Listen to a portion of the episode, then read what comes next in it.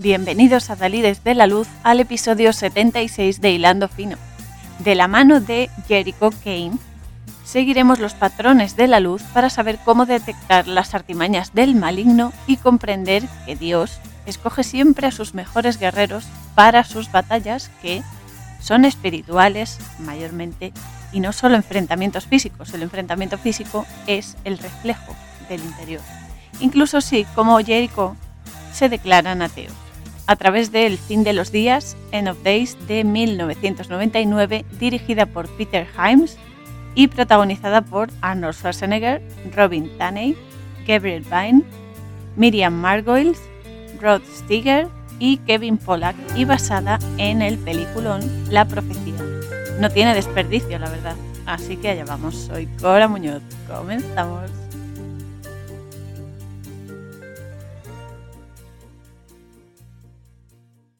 Ya durante los créditos iniciales de la película, aparte de una música tétrica para generarnos sensación incómoda, por supuesto, nos introducen símbolos muy relevantes como son el fuego, el rosario, la cruz y, como no, una representación del maligno para que se sepa quién es el artífice de esta basura espiritual que nos van a mostrar.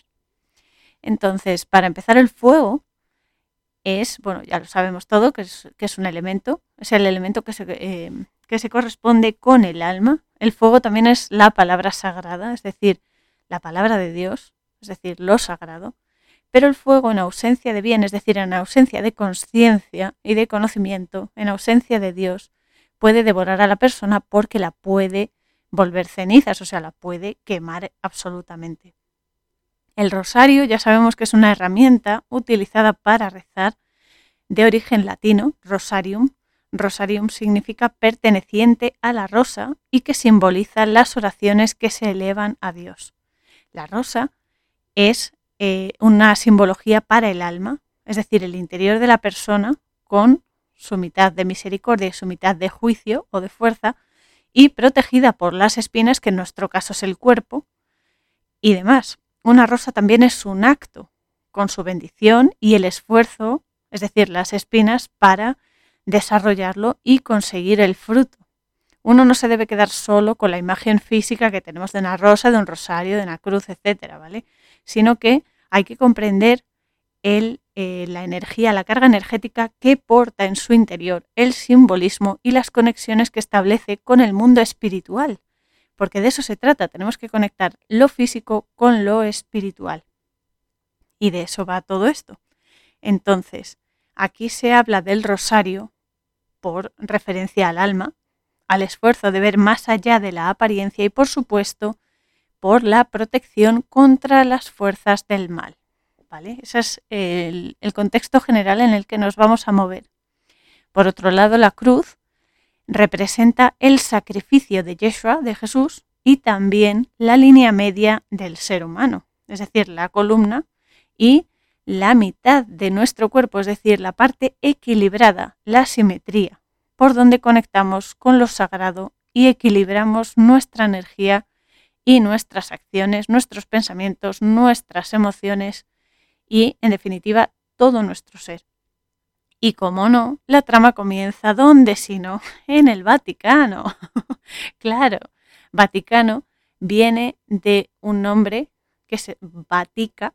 Vatica es un tipo de demonio, ¿vale? Pero Vatica también hace referencia a una letra hebrea que es la Bab, que simboliza al hombre, y Tika es la raíz de Tikkun. Tikkun es el destino, la rectificación que debemos hacer, es decir, la rectificación del hombre en su aspecto negativo o en ausencia de Dios está representando las fuerzas demoníacas. Pero cuando lo sabemos con conciencia y aplicamos esa sabiduría a nuestros actos y nuestras intenciones, Vatica es la rectificación del hombre, es decir, la elevación de su energía de sus actos con conciencia, conciencia y desde el bien y para el bien. Y se ve eso, el Vaticano, bajo la luna llena. La luna llena en hebreo se llama Levana, la blanca, que es la luz en la oscuridad, y un cometa que surca el firmamento por encima de la luna llena. La luna llena siempre indica la completitud de un ciclo, es decir, la parte final en la que se ven los frutos del esfuerzo. Es el final de una actividad y el resultado, o como digo, los frutos. Aunque ya sabemos que, como es un mundo dual, tenemos la parte de la élite que usa la eh, luna llena solo para hacer canalizaciones reptilianas y de otro tipo de demonios y beber el adrenocromo de la sangre infantil. Por desgracia, esto es muy real y eh, la luna llena es una de las fases que más utilizan para este tipo de canalizaciones y rituales satanistas y satánicos. El cometa que surca el cielo nocturno por encima de la luna llena es una señal que indica un evento importante.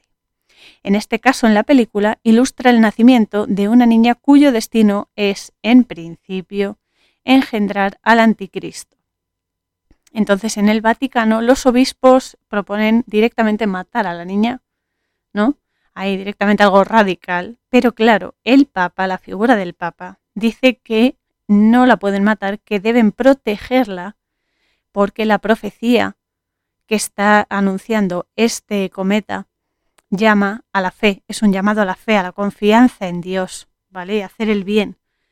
También les dice que es eso, la confianza en Dios es lo más importante y creer en Él, pues sólo así ella será salvada y protegida, pero no solamente decir yo creo en Dios, no, es demostrar con tus actos que tienes esa confianza, demostrar que crees que lo bueno existe y que crees que Él se va a manifestar a través de alguien, como sucede aquí, a través de Jericho, que es quien consigue proteger a esta chica. ¿no? Entonces el Papa dice que solo creyendo, solo manteniendo la confianza en Dios, la chica será salvada de ese sino y protegida. Y entonces manda a uno de sus curas, Tomás, que significa, bueno, en español es Tomás, que significa completo o perfecto, a buscar a la niña por el mundo y protegerla del maligno. De ahí, de esa primera escena, nos trasladan a Nueva York, la ciudad de Nueva York, seis horas después, cuando Christine York, que es un juego de palabras, ¿no? Por Christ in York, que significa Cristo en Nueva York, que esta chica, Christine York, está naciendo. Christine es Cristina, Cristina significa la que sigue a Cristo, la que sigue a Jesús, ¿no? Y como en todas partes hay infiltrados de Satán, cuando nace la niña, la supuesta enfermera se la lleva a, entre comillas, lavarla, ¿no? Cada vez que nace un niño, pues lo tienen que lavar porque sale con restos de placenta, restos de grasa, etcétera, ¿no?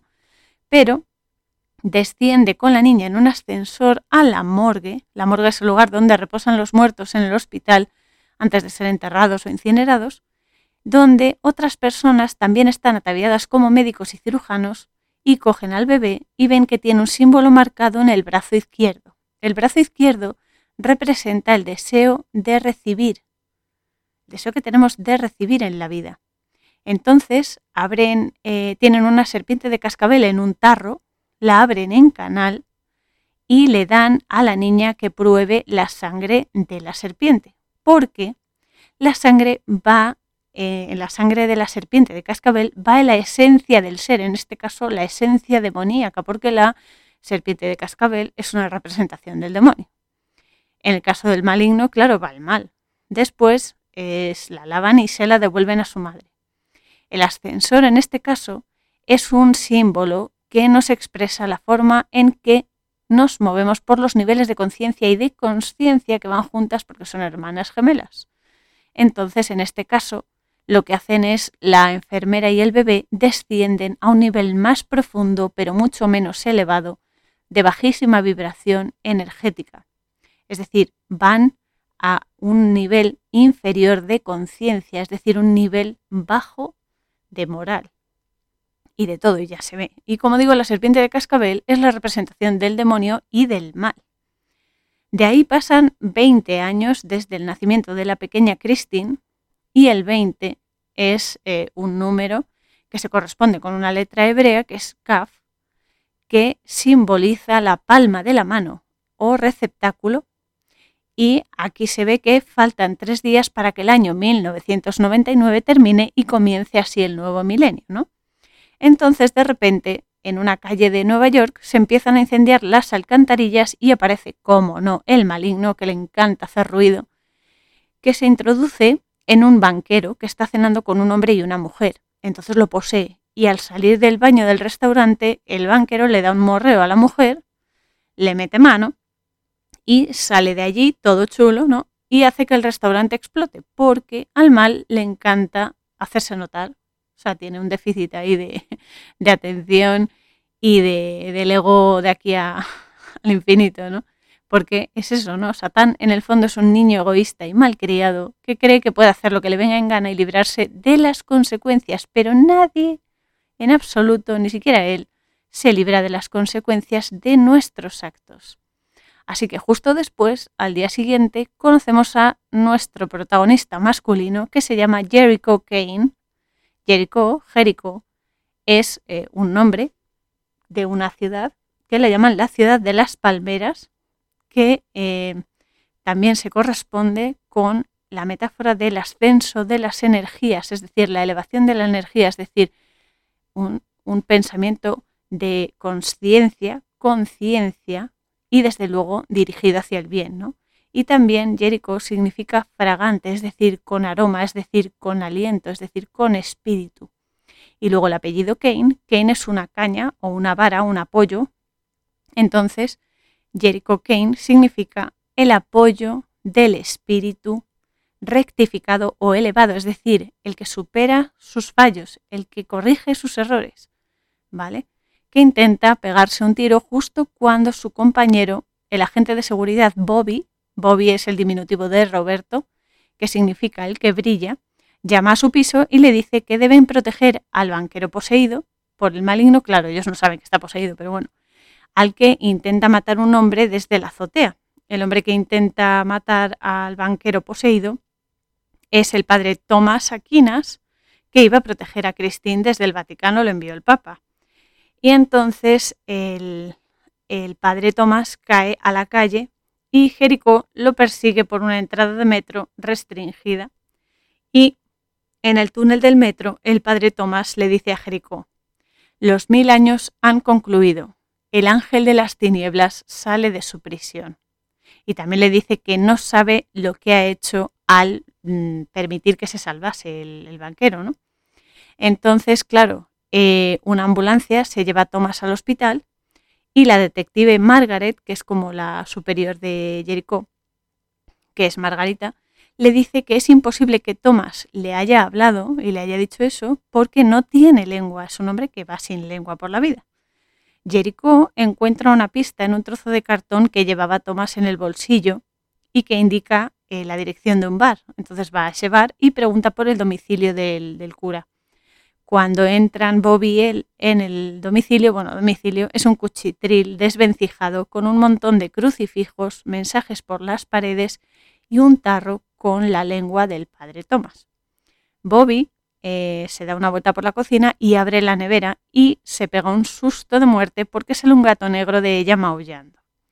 Y detrás del gato que ha salido de la nevera ven otro tarro con la foto de Christine, de Christine York. Y se la ve después en otra escena poniendo flores en la tumba de su madre, que ha fallecido, y luego cogiendo el metro. Cuando va en el metro se le acerca un chico albino que le dice que el maligno va a venir a por ella y que la va a poseer y empieza a reírse de ella y tal. Y cuando ella lo toca, le toca la muñeca, el albino se parte en pedazos como si fuese de porcelana. Y ella empieza a gritar, claro, porque no se cree lo que está viviendo. Pero claro, la gente la mira como si estuviese loca, porque es solo una visión que está teniendo ella. Los demás no lo ven, los demás están tan tranquilos, ¿no? Y supongo que pensarán, mira, está zumbada, ¿no? Cuando ella está viviendo una visión mm, pues bastante desagradable. Entonces llega a su casa la pobre ahí toda alterada y Mabel, Mabel es un diminutivo de Maribel, Maribel significa bella, amable o amada, que fue la enfermera que la llevó recién nacida a la morgue y que ahora es su, entre comillas, madre adoptiva porque sus padres murieron, o oh, qué casualidad, le pregunta que qué le pasa para que venga así de alterada y demás, y ella llama a su médico y le cuenta que ha tenido una visión en el metro y demás, pero el médico, que también es un demonio, le dice que no se preocupe, que es todo normal por su estado, porque claro, ha perdido a sus padres y no sé qué. Y claro, Mabel le dice que no se preocupe por nada porque no sabe lo especial que es. Claro, es todo por interés, o sea, a ella no le interesa a la chica. Lo que le interesa es que cumpla su función maligna, ¿no? Por otro lado, mientras tanto, Jericho va a una iglesia y habla con un cura sobre el padre Tomás. El cura de esta iglesia, que se llama el padre Kovac, le explica que hay muchas cosas que Jericho no puede entender porque él dice que ya no cree en Dios. Jericho dice que ya no cree en Dios porque su mujer y su hija murieron en circunstancias violentas y le retiró la palabra a Dios, ¿no? Por el dolor. Entonces el cura le dice que no va a poder ayudar a Christine, a esta chica, si no conoce al adversario de Dios profundamente. O sea, no solo saber que es él, que es el maligno, sino conocer sus tretas y conocer cómo nos engaña, porque él lo intenta constantemente, ¿no? Y entonces le invita a irse, le dice que se vaya y demás, pero Jericó, que es muy cabezota, lo sigue hasta un sótano donde hay eh, muchos curas y personas y demás con ordenadores y una mujer relatando la profecía del fin de los días en un idioma extraño. Es una, es una pastora, no sé si es holandesa o no sé qué, bueno, en un idioma extraño y está relatando la profecía porque empezó de repente a decirlo y la trajeron ahí, ¿no? Entonces Kovac le dice que se vaya porque no puede comprender las fuerzas a las que se están enfrentando, mucho menos si dice no creer en ellas. ¿no? Entonces Christine, en la casa donde vive, tiene una pesadilla en la que el maligno, que está en el cuerpo del banquero, llega a la casa de uno de sus acólitos y se acuesta con la mujer y la hija. Y eh, claro, Christine se despierta sobresaltada porque se ve reflejada en la cara de ellas, ¿no? Y entonces ve que está disfrutando con el sexo que está teniendo con el maligno. Entonces eso le preocupa mucho y eh, pues eso, le altera mucho, ¿no? Y así llegamos al 30 de diciembre. El 30 de diciembre es 30-12 y el 30 es una letra hebrea también que se llama Lamed, que significa instruir en y enseñar y hace referencia al proceso por el que debemos pasar para conseguir un estado de conciencia superior, es decir, para elevar nuestra energía y para comprender que uno debe trabajarse interiormente. ¿no? Además, también coincide que la Med es la duodécima letra del alfabeto hebreo y es el 30 es el 3 en un nivel superior, es decir, es el 3 con una vibración más elevada todavía. Entonces, el 12 del mes de diciembre representa, por supuesto, los 12 signos zodiacales, pero también a los 12 apóstoles como los rostros espirituales, es decir, las fuerzas del espíritu que en este caso pues viene muy a cuento y debemos tener en cuenta porque son también los 12 rostros espirituales que podemos alcanzar y debemos alcanzar. Primero está Simón Pedro, que es el que resuelve enigmas espirituales y el que encuentra respuestas. Después tenemos a Andrés, que significa vivir de acuerdo al juramento de humildad, es decir, vivir con humildad, no desde el ego, sino desde la sencillez. Jacobo, o Jacob, el hijo del don de Dios, Juan, que es el que da consuelo o alivia, Felipe, que es muy preciso o correcto en sus oraciones, Bartolomé, que es el que pule su gema interior, es decir, el que se trabaja interiormente, Tomás, que significa perfecto o completo, Mateo el publicano, que es el que conecta con Dios más allá de sus deseos egoístas, Jacobo, hijo de Alfeus, que significa mi anclaje, y las innovaciones que Dios trae a mi vida. Tadeo, que significa suficiencia y abundancia. Simón el Celota, por supuesto, que significa mi entusiasmo de llegar a comprender la perfección de todo, absolutamente todo lo creado por Dios. Y, cómo no, Judas Iscariote, que no nos podemos olvidar de él, porque también fue una energía muy importante y definitiva, porque a pesar de traicionar a Jesús y ser un hombre de la noche, es decir, un hombre que va a dos bandas, un hombre que hace las cosas en secreto, un hombre que hace oscuridad, ¿no? Porque traicionar es un tipo de oscuridad. Pues a pesar de eso, consigue traer lo sagrado a lo mundano, porque gracias a esa traición, gracias a vender a Jesús, Jesús pudo ser crucificado y demostrar que era el Hijo de Dios, que es el Hijo de Dios, ¿vale? O sea que Judas Iscariote es muy, muy importante. No porque sea un traidor, sino porque a través de sus defectos también consiguió que, eh, que lo sagrado llegase a este plano tan denso. y 12, el número 12 también implica que el mundo dual en el que vivimos, es decir, el mundo del 2, tiene su origen en el 1. Del 1 sale el 2. ¿Vale? Y de la unión del 2 se forma 1, que es el 3. Pero bueno, eso ya es para, otra, para otro momento. Por eso, para uno conseguir sus metas y avanzar en esta vida, debe pasar por el proceso de aprendizaje a través de estas 12 energías espirituales para poder elevar su conciencia y hacerla consciente, que de esto se trata. No solamente tener información y saber mucho y decir, ay, sí, esto es esto, esto es lo otro. No, no es solo eso, es aplicarlo. Es aplicarlo y no ser hipócrita, porque hablar es gratuito, de momento. O sea, no solo hablar, es demostrar con actos. Unir, unificar, armonizar actos, palabras, pensamientos, emociones y creencias. Todo junto, porque somos un ser holístico. Entonces, en la película, justo este día, el maligno va a un hospital, concretamente a una zona restringida, en la que está ingresado el padre Thomas. Y cuando el guarda de seguridad que vigila esa zona le dice que no puede pasar porque es eh, un área restringida, el banquero poseído eh, olfatea al policía y le pregunta si los menores a los que ha seducido le han dejado solo. Entonces, claro, el policía se queda flipando porque no se puede creer que ese hombre sepa que es un corruptor de menores, ¿no? Y entonces el maligno le dice que recuerde a quién sirve. Claramente lo que le está diciendo el demonio es que al hacer el mal, al hacer cosas malas, malas acciones, sabiendo que están mal, porque cuando eres consciente tiene el doble de carga, porque eres consciente de que están mal y aún así lo haces, ¿vale? E intentas obviar el motivo, ¿vale? Cuando haces cosas malas, te conviertes en esclavo del mal, en esclavo de Satán, y por ello te tiene pillado, porque ya empiezas a hacer cosas malas y entonces tienes que seguir, porque claro, si no se te descubre el pastel, ¿no? Entonces el guarda, claro, mm, como lo ha dejado con una mano delante y otra detrás, le deja entrar a la zona restringida y cuando Tomás lo ve entrar al maligno, pues claro, entra en pánico. Poco después llegan Jericho, Bobby y Margie, que es la, la detective, y ven que lo ha crucificado en el techo, como siempre, el maligno riéndose de todo lo sagrado. Porque eso es lo que hace, ridiculizar lo sagrado para restarle poder. Bueno, esa es su intención, pero eso no quiere decir que le reste poder, es simplemente que es un error de cálculo suyo, porque bueno, lo que es es, pero bueno.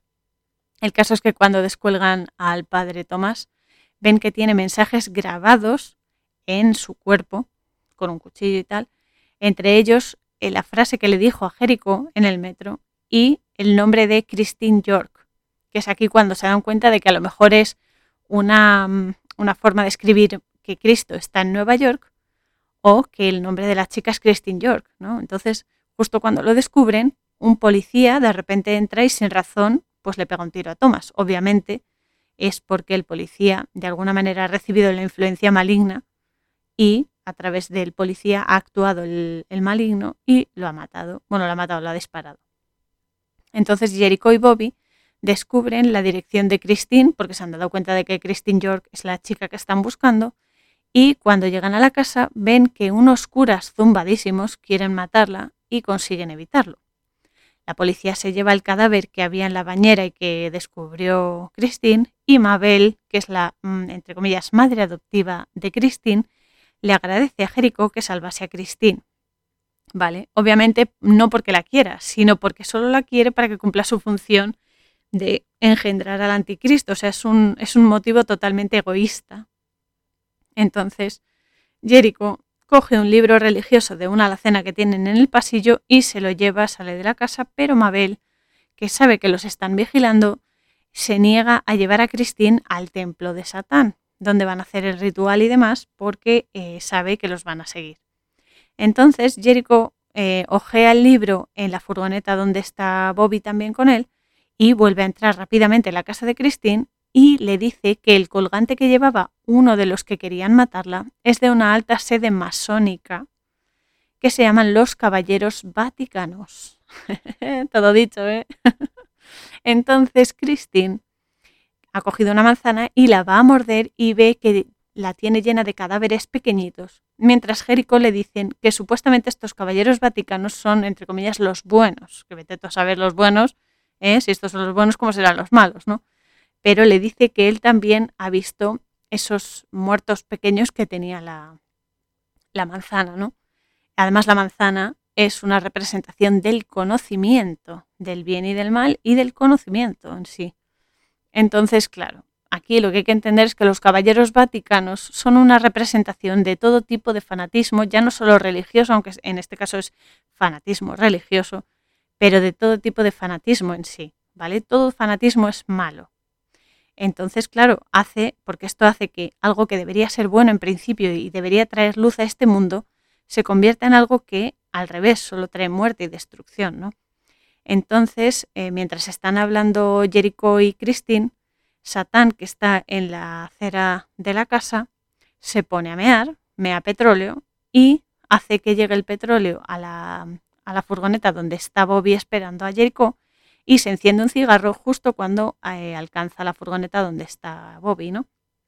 Y explota matando a Bobby y reventando las ventanas de todas las casas de la calle. Justo cuando el maligno va a entrar en la casa, Mabel se enfrenta a Jericho para que no se lleve a Christine, pero finalmente Jericho consigue reducirla y escapar. Aún así, se llevan la sorpresa de que la detective Margie también está poseída, no está influida por Satán y quiere a la chica. Jericho consigue escapar con ella también, con Christine, y ella, cuando ya están lejos de allí, le dice que ha visto al banquero poseído en sus sueños y que siempre se acuesta con ella en esas pesadillas, pero que al verlo físicamente le ha dado mucho más miedo porque teme que ella también lo desee, que también desee acostarse con él, ¿no? Entonces, esto es una muy buena explicación para comprender cómo el mal nos seduce con algo que en principio es agradable y es bueno, como puede ser hacer el amor, ¿vale? Hacer el amor es bueno cuando la intención es, aparte de crear vida, elevarse con esa persona con la que te estás compartiendo, ¿no? Pero con una intención maligna, que es la de succionar la energía, la de poseer y la de dominar, como hacen los íncubos y los súcubos, por ejemplo, eh, pues únicamente refleja eso, el, el temor, el miedo y el dolor a que esa tentación de algo tan placentero le guste, ¿no? A pesar de ser oscuro que es eso, ¿no? Lo oscuro que mora detrás cuando va desde el mal. Cuando algo se hace con mala intención, aunque sea una muy buena acción, si la intención es mala, se vuelve una mala acción. Porque la energía que lleva es maligna, es oscura, o sea, no es benévola. Esto hay que entenderlo muy bien. Y ya no solo con el sexo, o sea, eh, con el sexo en este caso es concreto, ¿no? Este ejemplo, pero con tantísimas otras cosas con las que el mal nos tienta, ¿no? Por ejemplo, un mejor trabajo, pero a costa del esfuerzo de otra persona, de pasar por encima, una pareja deseada, pero a la fuerza, con amarres y cosas así, dinero fácil, popularidad, etcétera, previo iniciación y demás, por ejemplo, cosas que llegan rápido, pero que tienen una factura muy elevada, porque implica vender tu alma al maligno, al mal, a lo oscuro, a lo que hace destruir el mundo, ¿vale? Y destruirte a ti mismo. Así que como han escapado, Jericho y Christine van a ver al padre Kovac para que los ayude y les explique qué, eh, tienen que hacer, que les dé respuestas. El padre Kovac les dice que los caballeros vaticanos no son gente de Dios y que en esa iglesia están a salvo porque el maligno no puede ver en la casa de Dios, es decir, la casa de Dios, aparte de ser un templo, una iglesia, es nuestro templo interior, ¿vale? es cuando nuestro cuerpo físico sostiene y acoge la presencia de Dios en nosotros, cuando aceptamos la presencia divina y actuamos desde el bien, cuando conectamos con nuestra alma. Ese es nuestro templo, nuestro templo es nuestro interior, es la conexión con nuestra alma, es nuestro corazón. Entonces, cuando tú estás conectado con lo más elevado, cuando tú permites que Dios actúe a través de ti, estás protegido porque el mal, el demonio, Satán, como lo querés llamar, no puede hacerte daño.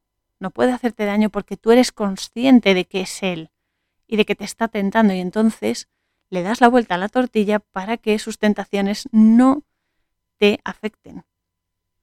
Entonces el padre Kovac le muestra el símbolo que tiene Cristina en el brazo, que lo tiene en un libro, y que anuncia la llegada del maligno en, al plano físico. ¿no? Dice el padre Kovac que el mal no va a parar hasta que encuentre a la chica y engendre al anticristo y que nosotros somos realmente quienes debemos salvarnos. Hay mucha gente que espera que Dios los salve, pero Dios actúa a través de nosotros y somos nosotros los que tenemos que aceptarlo, ¿vale? En nuestra vida y actuar desde el bien y con confianza en sus designios. Eso quiere decir que no es, ay Dios mío, sálvame, y esperar ya a que pase algo. No, es, ay Dios mío, sálvame y poner los medios para salvarte. Esa es la historia. Entonces, cuando Jericó le dice que tienen conceptos diferentes de la protección, Kovac le da una cura de humildad y le dice que el mayor logro de Satán es hacernos creer que no existe. Y esto es muy, muy importante, porque cuando creemos que no existe, o cuando queremos creer que no existe, porque esa es otra historia. A veces queremos creerlo porque nos es más cómodo no esforzarnos, no tener que protegernos, no tener que eh, trabajarnos interiormente, no tener que aceptar que existe Dios y que existe también Satán, ¿vale? Porque existen los dos, ¿vale?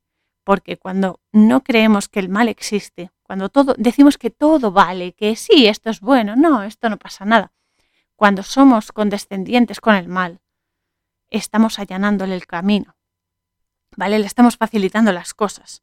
Entonces, ¿todo es bueno y todo vale? No, no es así. No todo es bueno y no todo vale cuando destruye, cuando quita la vida y cuando lo único que hace es que nuestra moral y nuestra conciencia se derrumbe, ¿vale? Porque así Él es cuando campa sus anchas y eso no lo podemos permitir.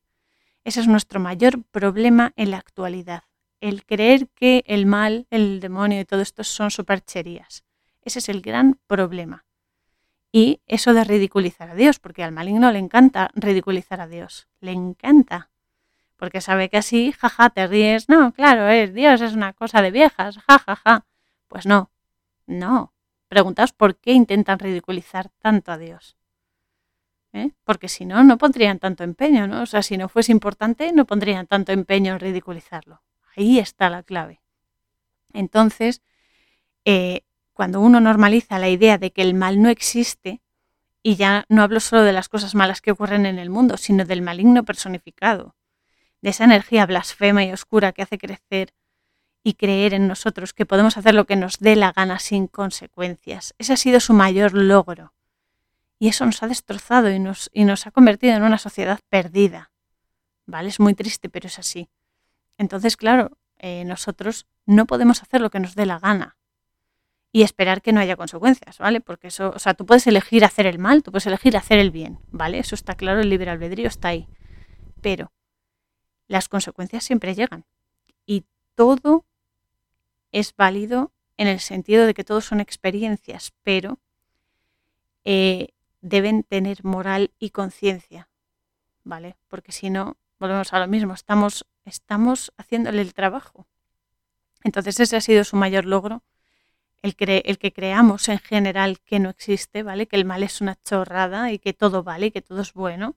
No todo es bueno, ¿vale? Hay que ser moralmente activos y hay que ser conscientes de que hay cosas que no se pueden permitir. Todo lo que atente contra la vida es maligno.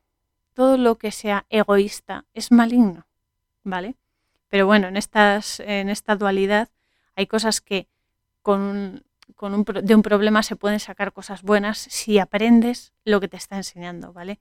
Y de una buena acción pueden pasar cosas malas si la intención es mala, o sea que es dual, pero hay que entender que debemos ser puros de corazón, ¿vale? Porque el maligno nos va a seducir, nos va a intentar seducir y tentar sus tretas, que son muchas, a través de lo que más deseamos o lo que más tememos. Siempre hace lo mismo. O sea, su jugada es siempre la misma y siempre solemos caer. Y hay que ser consciente de esto. Entonces debemos ser puros de corazón y abandonar ese pensamiento de que Dios es cosa de viejas, de que son supercherías, porque Dios es todo, absolutamente todo. Desde el aire que respiras hasta los sentimientos que tienes, pasando por tu energía, tus anhelos, tu confianza, tu conciencia, tus miedos no entendidos, porque ahí también está Dios esperando que lo veas, ¿vale? Por eso el mal quiere jugar con las personas a través de lo que Dios nos da desde la pureza y desde el amor, ¿vale? porque lo que le gusta al mal es retorcerlo y ridiculizarlo. Debemos creer que el mal existe, porque realmente existe y aunque tú digas no, no existe, va a seguir esparciendo su semilla putrefacta, ¿vale? Hasta que le cerremos el grifo. Eso es lo que pasa. Y eso solo puede hacerlo cada uno desde su interior, reflexionando, mirando hacia adentro y aceptando lo sagrado, aceptando la energía universal, aceptando a Dios y su presencia divina, aceptando nuestra conexión con el alma. Debemos conectar con nuestro fractal de luz, con nuestra alma maravillosa, que es lo que somos en el fondo, y con lo que eleva el espíritu, que va más allá de dogmas religiosos, ¿vale? Esto va más allá de razas, de culturas, de religiones y demás. Estamos hablando del espíritu, estamos hablando de la confianza, de la fe. Hablamos de Dios, de la energía que nos mantiene con vida y genera las oportunidades de aprendizaje y de crecimiento y también de superación y también las experiencias de alegría y de amor. De todo eso y demás estamos hablando de la eternidad, de la energía más pura, de lo que nos da vida. Entonces, si no respetamos lo que nos da vida, si no respetamos la energía, si no respetamos quiénes somos realmente, que somos nuestras almas, no respetamos nada. Entonces, ¿para qué vivimos? ¿Para ser unos, unos autómatas? ¿Para ser unos enajenados ignorantes? No, venimos aquí a mejorar. Joder, que se note, ¿vale? Entonces, bueno, en la trama, después de hablar con el padre Kovac, Christine le dice a Jericho que se quiere quedar con él y Jericho regresa a su piso y se pone a beber, porque como está también deprimido por lo de su mujer y su hija, claro, tiene tendencias suicidas y eh, de beber, ¿no? Alcohólicas. Y en ese momento ve que está el mismísimo Satán ahí en su salón y le dice que todo resulta más fácil cuando uno acepta quién es y le dice a Jericho que es un alma caída. Aquí está haciendo referencia ya no solamente a los ángeles caídos, como, como él, como el maligno, sino a los caídos, que además de los ángeles que se sublevaron, somos nosotros cuando hacemos el mal, sabiendo que está mal, en vez de hacer lo correcto, ¿vale? Cuando caemos en un estado inferior de conciencia, ¿vale? Entonces, somos caídos porque nuestra conciencia, nuestra conciencia, nuestro espíritu y nuestra moral caen a niveles inferiores de vibración, niveles en los que se pierde la bondad y se va apagando nuestra luz interior, ¿vale? Lo bueno de caer, esta es la parte buena, ¿vale? Y esto es lo que hay que potenciar, es que puedes levantarte de nuevo con conocimiento consciente, con un compromiso hacia el bien y esfuerzo y trabajo constante interior para volver a reponerte, ¿no? Y no caer en los mismos errores. O sea, si tú sabes que tienes un defecto, si tú sabes que tienes un error, que has cometido un error, que has hecho daño a alguien, que a lo mejor eras consciente o no, vale, pero sabes que has hecho daño, intentar compensarlo y no volver a caer en ello, ¿vale? Y comprender que hay cosas que hay que aceptar y hay cosas que hay que cambiar en la vida. O sea, que no porque tú creas que llevas razón, ya todo el mundo está equivocado, ¿vale? Hay que ser conscientes porque el bien y el mal existen. Y aunque son complementarios, pero no le vamos a poner fáciles las cosas al maligno, ¿vale? Que bastante fácil lo ha tenido todo este tiempo. Aquí en la película también le dice el maligno a Jericho que y Jericho sabe quién es él realmente, pero que no quiere aceptar que es el demonio, ¿no? Además, eh, le recuerda cómo perdió a su mujer y a su hija, y le dice que él puede devolverle la felicidad, y le muestra el árbol de Navidad en el que aparte de las luces y demás hay un ángel dorado que le regaló la hija de Jericho a Jericho. Justo entonces eh, se vuelve a ver un árbol de Navidad detrás de Jericho y hay que decir que el árbol, sea de Navidad o no, pero bueno, el árbol con sus bolas y sus luces, ¿vale? Nos representa a nosotros con nuestras energías que nos forman, unidas en este plano físico y que nos dan presencia y nos dan vida, ¿vale? Y son la voluntad, la sabiduría, la inteligencia, la bondad, la fuerza, la belleza, la fortaleza, la humildad, y el fundamento o cohesión cristalizados en este plano físico y con el conocimiento más o menos consciente en cada una de ellas, que es mi queridísimo Da'at.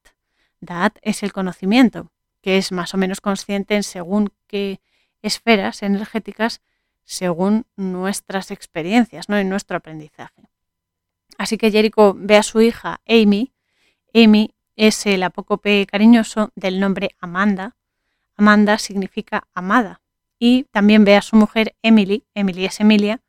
Emilia es un nombre que quiere decir la que se esfuerza. Y ve que están en el baño, ¿no? que la niña ha salido de, bañarse ya y tal. Y demás. Y entonces el maligno lo tienta y le dice que se las devolverá si le dice dónde está Christine. Claro, Jericho aquí se da cuenta de que es toda una ilusión que le ha montado este para eh, saber dónde está la chica y le dice que no. Entonces el otro le recuerda de nuevo cómo murieron su mujer y su hija tiroteadas en la casa. Y aún así Jericho pues se niega a decirle dónde está Christine. Y claro, el otro pues sigue ahí, sigue ahí sacando la artillería pesada y le dice que son iguales porque Jericó también se apartó de la luz, es decir, también se apartó del bien, también se apartó de eh, ser responsable, porque Jericó era adicto al trabajo y estaba en el trabajo cuando le sucedió eso a su mujer y a su hija en la casa. Entonces él le está intentando hacer sentir culpable. ¿Vale? Entonces, eh, esta es una de las formas favoritas del maligno de atormentarnos, ¿vale? Hacernos creer que no hay ninguna opción y que todo lo hacemos mal y que no merecemos un cambio ni misericordia ni nada, ¿vale? Le encanta hacernos creer eso y torturarnos culpándonos de cosas que, vale, que nosotros hemos, eh, en cierto modo, hemos potenciado, pero que vienen desde el mal, ¿vale? Entonces, es cierto que hay momentos que nos apartamos de la luz, del bien, de Dios y del amor, que son todos sinónimos, ¿vale? Estamos refiriéndonos a lo mismo cada vez que hacemos algo malo, cada vez que vemos algo malo y no lo rectificamos, cada vez que lo ignoramos, cada vez que hacemos lo fácil, que no queremos esforzarnos, en vez de hacer lo correcto, ¿vale? Cada vez que intentamos engañarnos a nosotros mismos, nos alejamos de la luz. Cada vez que dejamos de creer que somos almas, ¿vale? Que somos amor y que somos luz. Y por ello, cada vez que dejamos de creer en Dios. Esto es muy importante, de verdad. Como siempre, el gran capullo, que saca eh, su último cartucho, que es, como no, el de ridiculizar a Dios y todo lo que significa y todo lo que es, porque es que Dios es todo, es todo absolutamente. Y como no empieza a culparlo de todas las desgracias que acontecen en la vida de las personas y demás. A ver, obviando el hecho de que somos eh, las personas y nuestro libre albedrío las que elegimos hacer una cosa. O sea, tú tienes el libre albedrío para elegir hacer las cosas bien o elegir hacer las cosas mal o como te dé la gana, ¿vale? Pero las consecuencias están ahí y nos conviene muchas veces olvidarnos de ellas, ¿vale? Pero siempre vienen, da igual que quieras ignorarlas, van a venir y van a llamar a tu puerta hasta que, hasta que contestes y hasta que rectifiques lo que has hecho. Entonces Jericho le pregunta que si también la profecía del fin de los días es algo que él cree que es bueno, que dónde está la bondad ahí. Y entonces el otro le dice que lo vea como un comienzo en vez de como un final. Y le tienta para que le diga lo que más desea y así concedérselo. O sea, lo que él quiere a toda costa es que Jericho venda su alma. Y Jericho, bueno, que siempre es lo mismo, ¿vale? El poder por el poder, pero sin fundamento ni comprensión de lo que significa el poder, ¿vale? ni de cómo usarlo, porque es un charlatán, o sea, el maligno es un charlatán sin fundamento que tiene un trauma, ¿vale? No ha superado ni ha aceptado su misión primigenia y por vanidad cayó y ahora intenta que los demás hagamos lo mismo para justificar su estúpida forma de vida. Lo que quiere es que venda su alma a Jericho porque es eso, él quiere ser, pues eso, el, entre comillas, salvador y el héroe de la película, porque tiene un complejo de inferioridad muy serio. Entonces, es eso, ¿no? Entonces quiere hacer ahora que caiga Jericho.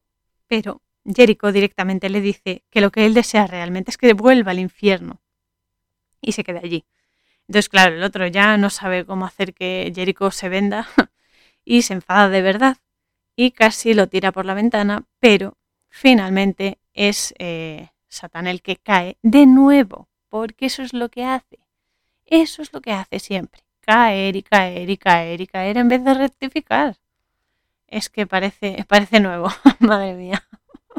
En fin, mientras tanto, A la iglesia donde está Christine con el padre Kovac llegan más caballeros vaticanos para intentar matarla y Kovac les dice a los caballeros vaticanos que no se puede combatir el mal con el mal, ni desde el mal, porque esto es algo de vital importancia, pero es lógica pura. Vamos a ver, tú no puedes combatir algo que está mal haciendo cosas mal también, porque únicamente lo estás magnificando, estás haciendo que crezca, ¿vale?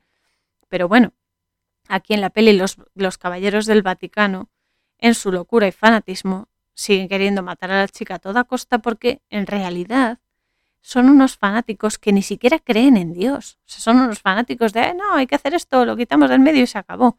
No, pero realmente no confían en Dios, no creen en Dios, no confían en Él, porque si confiasen y creyesen en Él, la protegerían sabiendo que alguien la va a salvar, ¿vale? En vez de matarla. Sin embargo, aquí es donde Dios actúa a través de Jericó, que entra directamente en la iglesia y dispara el puñal con el que querían matar a Christine y lo parte por la mitad y consigue salvarla. Entonces, justo en ese momento, el maligno hace su entrada triunfal en la iglesia, como si fuese ahí el no va más, y busca a Christine. Pero Christine sale por la puerta de atrás con Jericho y ven que, por desgracia, aunque se han librado del maligno, los de la secta satánica están esperando en el callejón para cogerlos. Pero, a pesar de que se enfrentan a ellos y demás, de repente aparece Bobby, sí, sí, he dicho bien, Bobby, con el coche, que supuestamente había muerto calcinado, pero, pero, ha vuelto a la vida porque aceptó un trato con Satán, vendió su alma, para volver a vivir a cambio de ser su siervo. Y esa es la historia, por muchas cosas que te prometa el mal. Son cuentos. Al final va a hacer lo que quiera, te va a usar y cuando ya no sirvas te tira a la basura como un Kleenex, y punto. Entonces, ahora es un servidor de Satán y Christine eh, monta en el coche donde va Bobby, pero Bobby cuando va a entrar Jericho cierra los seguros y se la lleva antes de que, de que eso, de que Jericho pueda montar. Así que el maligno se enfrenta a Jericho y lo crucifica en, em, en la fachada de uno de los edificios y se monta en el coche con Christine y se van. Al día siguiente, el padre Kovac descuelga a Jericho de la fachada del edificio donde lo han crucificado y eh, le dan puntos en una herida que tiene en su frente. Entonces Jericho, cuando vuelve a la conciencia, cuando se despierta ya de, su estado, se da cuenta de que aunque es el día de Nochevieja, aún le quedan unas horas para evitar que el maligno posea a Christine. Y entonces encuentra el antro donde están haciendo la misa negra para la unión del maligno con Christine y Jericho se mezcla entre los satanistas y consigue liberar a Christine. Pero claro, el maligno los sigue por el metro y consiguen, eh, porque va por los vagones y demás, entonces Jericho suelta un vagón y consigue que el vagón reviente al chocar con, eh, con otra parte del, del metro, ¿no? Y entonces explota el vagón en el que va el maligno y, eh, claro, el cuerpo queda queda hecho trizas, el cuerpo del banquero que poseía, y entonces el maligno se sale del cuerpo para ocupar otro y conseguir lo que quiere conseguir con Christine. Mientras tanto, tanto Christine como Jericho han conseguido meterse en una iglesia y evitar que entren los satanistas cerrando todas las puertas y demás. Entonces Jericho, que ya se huele un poco la jugada, le dice a Christine que se oculte, que se esconda, pero que no le diga dónde, que no quiere verlo, para no ser una tentación y que el mal no lo use, ¿no?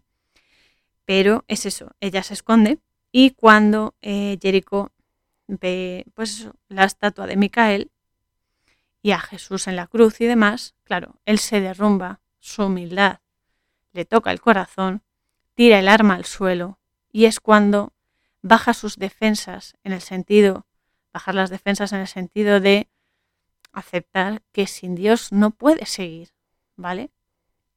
Y entonces es cuando le pide a Dios que le dé fuerzas en esa batalla, porque solo no puede, ¿vale? Y en ese momento es cuando el suelo empieza a temblar y el edificio empieza a desmoronarse. Y es aquí donde aparece la bestia como realmente es, que es horrible, feísima, feísima por la energía que tiene, que es una mierda, así de claro y entonces se mete en Jericó. Lo posee minutos antes de la medianoche para conseguir unirse con Cristín. Pero claro, Cristín, por los gestos que hace Jericó, se da cuenta de que el mal está en él, ¿no? y ella le dice que luche, que sea fuerte, porque él es buena persona y sabe que puede vencerlo. Y entonces, claro, Jericó en ese momento, con las pocas fuerzas que le quedan de su ser de, de Jericó, le dice a Christine que huya, que salga de allí, y se lanza contra la espada de Micael, que está en el suelo, porque se ha derribado, pero se lanza contra la espada para evitar así que el maligno se una con ella a través de su cuerpo. ¿no? Y como no podía ser de otra manera, esto es lo más importante con lo que nos tenemos que quedar, que es justamente la voluntad del hombre, la voluntad y la intención del hombre, además de la palabra, la palabra sagrada, es decir, la palabra de Dios, es decir, lo que Dios nos dice, que nos amemos, que seamos el bien, que seamos luz, que en este caso la palabra está representada por la espada de Micael, son quienes derrotan el mal. La espada, es decir, la palabra de Dios y la voluntad y la intención del hombre. Eso es lo que derrota al mal. Por eso debemos unirlas. Debemos unirlas, porque además la espada se corresponde con, eh, con nuestra lengua, ¿no? con cómo hablamos, cómo creamos en la vida. Ya no solo hablar, sino las palabras crean. ¿Qué es lo que creamos? ¿Creamos bien? ¿Creamos oscuridad? Hay que unir nuestra buena voluntad, nuestra intención benévola y la palabra de Dios, que ya sabemos lo que dijo, que amemos como Él nos ha amado, entre otras muchas cosas, y va más allá de religión, os repito. Entonces solo así podremos derrotar al mal, pero igual que Jericó debemos dejar y aceptar que Dios actúe a través de nosotros y pedirle ayuda y protección para actuar bien desde el bien, ¿vale? Eso es lo que tenemos que hacer. Entonces, claro, cuando Jericó está muriendo, ve a su mujer y a su hija en espíritu que vienen a acompañarlo, a recogerlo para acompañarlo y ayudarlo a cruzar al otro mundo. Y Christine le da las gracias por haberla salvado y el nuevo año comienza con el sueño frustrado del maligno, que me parece a mí que es uno de los mejores comienzos que puede existir. Así que esto es lo importante. El mensaje de esta película es eso, de que por muchas veces que fallemos, siempre tenemos oportunidad de rectificar y de hacer las cosas bien, correctamente, no como nos dé la gana, no el modo fácil, sino lo que es correcto en la vida. ¿Vale? Implica esfuerzo, implica trabajo interior, implica ser consciente de cómo actuamos, de las acciones que, que llevamos a cabo y demás, ¿vale? Pero debemos ser conscientes de que es la única manera que tenemos de vencer al mal. Así que la película termina muy bien y también un buen inicio, ¿no? Porque en ese momento también empieza el año 2000, ¿no? El nuevo milenio. Así que con este mensaje es como quiero acabar este episodio y os adelanto que el sábado 19 de noviembre de 2022, si Dios así lo permite, vamos a acompañar a eh, Tommy Lee Jones en una gran película que es En el centro de la tormenta, In the Electric Mist, que es una película buenísima que habla de cómo los espíritus nos ayudan cuando nuestro estado es un estado elevado y estamos conectados a la fuente. Y va a ser muy específica, además de ser un peliculón, pero bueno, va a ser muy específica para comprender que aunque las personas fallezcamos, estamos muy vivas en el otro mundo. Y eso es lo importante, que solo hay vida.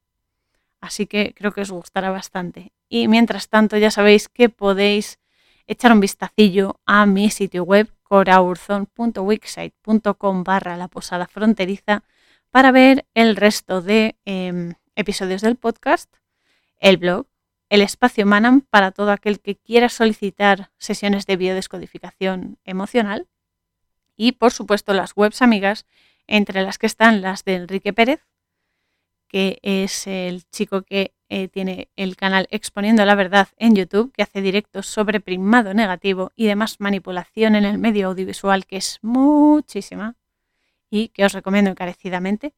También tenemos el suspiro cabal de mi ají queridísimo Antonio Chávez, al que desde aquí agradezco toda su ayuda, todo lo que me enseña y todo lo que me, eh, me hace descubrir sobre Kabbalah, que es el estudio del alma, el estudio de la vida y la espiritualidad.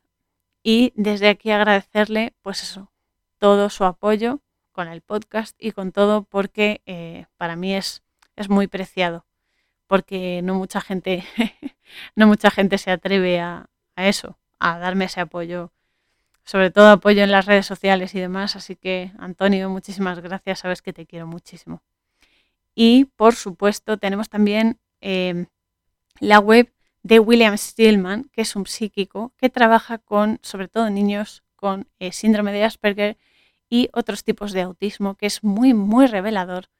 Y desde aquí os digo que lo diferente no es precisamente malo, sino otra forma de ver el mundo de la que podemos aprender infinito.